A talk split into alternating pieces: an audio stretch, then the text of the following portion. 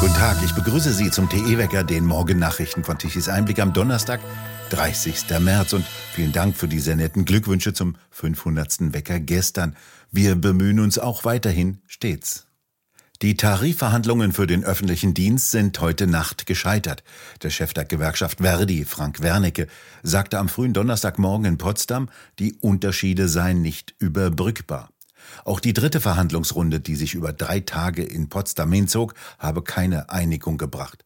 Der Chef des Deutschen Beamtenbundes sagte, es habe zu wenig Bewegung in den materiellen Fragen gegeben.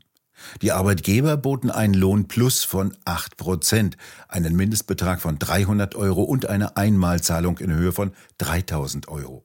2,4 Millionen Arbeitnehmer sind von den Tarifverhandlungen im öffentlichen Dienst betroffen, darunter Rettungsdienstmitarbeiter, Feuerwehrleute, Krankenpfleger, Erzieher und Busfahrer. Noch am vergangenen Montag legten die Gewerkschaften Verdi und EVG mit massiven Streiks auf breiter Fläche halb Deutschland lahm.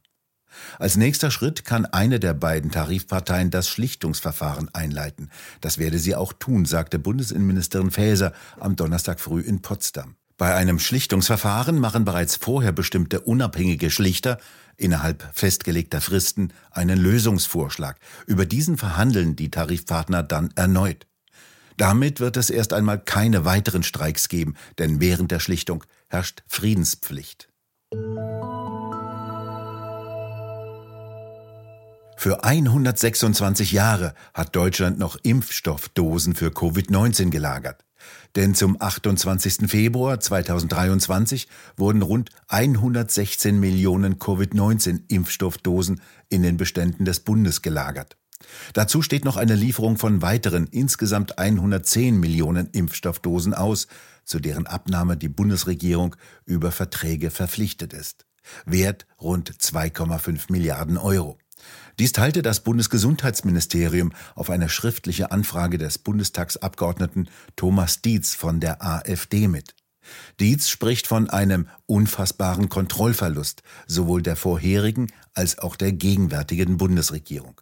Insgesamt gehe es um Steuergelder in Höhe von rund 5 Milliarden Euro für nicht verwendete Impfstoffe.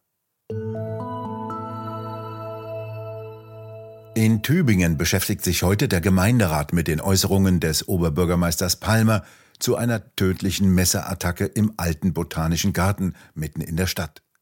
Nach dem Tod eines jungen Mannes aus Gambia nach einer Messerattacke im Tübinger Stadtpark hatte er vermutet, dass die Tat im Zusammenhang mit Drogenhandel stehe. Dies bestätigte die Polizei später.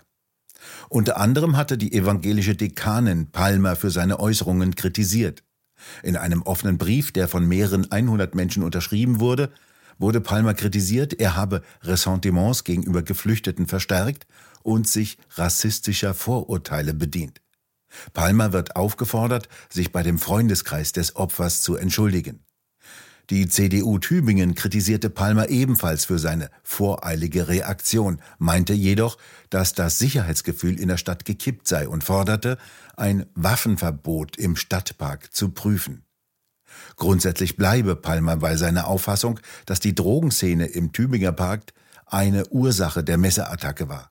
Viele Menschen in Tübingen würden sich fragen, wie es dazu kommen könne, dass am helllichten Tag in der Stadt ein Mensch getötet werde. Diese Fragen seien genauso wichtig wie Trauer, so Palmer. Gegenüber dem Südwestfunk bedauerte er, sich möglicherweise zu schnell geäußert zu haben. Heute hält der englische König Charles III. eine Rede im Bundestag. Es ist das erste Mal, dass ein König dort spricht. Charles III. ist auf einer dreitägigen Visite in Deutschland.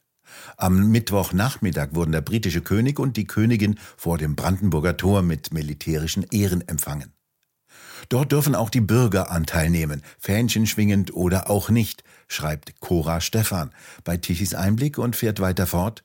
Nur Flaschen dürfen sie nicht mitbringen, aber die stehen ja bereits da und einer von ihnen wird abends eine Rede halten, die deutsche Vorbildlichkeit unter Beweis stellend. Ansprache des Bundespräsidenten bei einem Empfang zum Thema Energiewende und Nachhaltigkeit. Bundespräsident Steinmeier lobte in seiner Begrüßungsrede die deutsch-britischen Beziehungen und verwies auf die Verbundenheit beider Länder.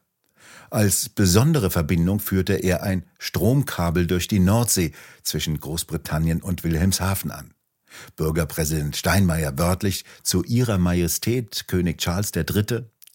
Auch wenn man das Stromkabel tief unten am Grunde der Nordsee verborgen nicht sehen wird, dieser erste direkte Stromtransport zeige deutlich, wie eng Deutschland und das Vereinigte Königreich gemeinsam daran arbeiten, die Volkswirtschaften klimaneutral zu gestalten.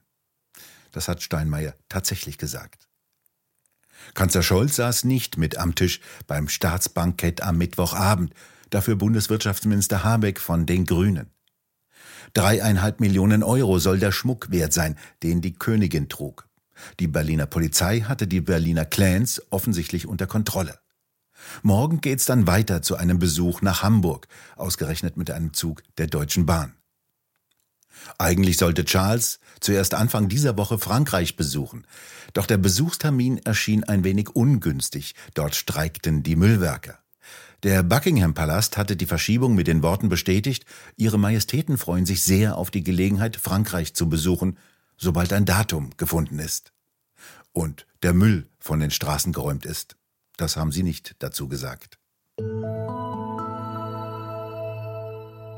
In Pariser Straßen stinkt es jetzt deutlich weniger. Seit gestern holen in Paris die Müllwerker wieder den Abfall ab. Drei Wochen lang hatten sie gestreikt. In der französischen Hauptstadt türmten sich in den Straßen die Müllberge. Bis zu 10.000 Tonnen Müll sollen in den Straßen verfault sein. Zum Glück sei das Schlimmste vorbei, berichtete ein Passant erleichtert gegenüber dem britischen Guardian. Die Ratten hätten bereits Party gefeiert. Restaurantbesitzer hatten Müllberge teilweise mit Planen abgedeckt, damit die Gäste noch etwas trinken oder auf den Terrassen essen konnten. Wie die Gewerkschaft CGT mitteilte, gebe es derzeit kaum noch Streikende. Die Zahl der streikenden Müllmänner schrumpfte, denn die Streikkassen, die meist durch Spenden finanziert werden, reichten nicht aus, den Lohnausfall auszugleichen. Die CGT betonte jedoch, sie setze den Streik aus Verantwortungsbewusstsein aus. Für den 6. April wurde zu neuen Protesten und Streiks aufgerufen. Auslöser ist die geplante Rentenreform, nach der Franzosen künftig mit 64 statt mit 62 Jahren Rentner werden können. Weiterhin sind all jene benachteiligt, die geringer bezahlt werden, wie eben Müllwerker und Krankenschwestern. Besonders aufgebracht ist die französische Bevölkerung, weil Präsident Macron die Erhöhung des Renteneintrittsalters am Parlament vorbei auf den Weg gebracht hatte. Es geht sehr wechselhaft weiter. Eine Kaltfront hat in der vergangenen Nacht Deutschland überquert und bringt heute weitere Regenschauer mit. Es können sich ab und zu sogar Gewitter bilden. Zwischendurch kann immer wieder mal die Sonne durchkommen. Die Temperaturen bleiben deutlich im milden Bereich um die 15 bis 18 Grad an Oberrhein und in Dresden tagsüber. Nachts bis etwa 7 Grad. Und es wird wieder windiger. Die Windräder können sich wieder etwas drehen. Wechselhaft und wolkig geht es am Freitag weiter und dies mit wiederholten Regenfällen. Es fällt schwer, Trockenheit und Dürrekatastrophen an die Wand zu malen. Der Edersee, ein Stausee im Nordhessischen, ist, wie übrigens die meisten Talsperren, wieder gut gefüllt, nachdem er im vergangenen Sommer ziemlich ausgetrocknet war und gut für Klimakatastrophenbilder war. Jetzt ist er zu 85 Prozent gefüllt, ebenso wie fast alle Trinkwassersperren. Das sind sogar drei Prozent über dem Durchschnitt der letzten 30 Jahre, sagen die Harzwasserwerke.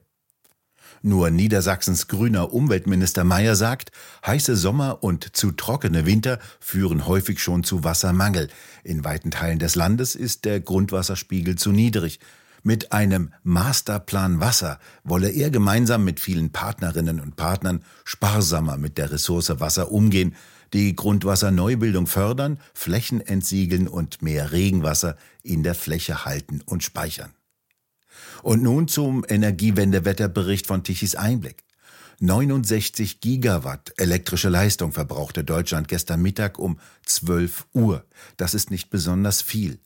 32,7 Gigawatt lieferten dazu die konventionellen Kohle- und Kernkraftwerke, 17 Gigawatt die 2,2 Millionen Photovoltaikanlagen im Lande, die waren allerdings bereits um 19 Uhr völlig versiegt und belegten nutzlos riesige Flächen.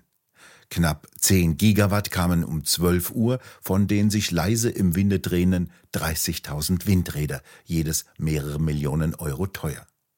Wir bedanken uns fürs Zuhören. Schön wäre es, wenn Sie uns weiterempfehlen. Weitere aktuelle Nachrichten lesen Sie regelmäßig auf der Webseite tichiseinblick.de und wir hören uns morgen wieder, wenn Sie mögen.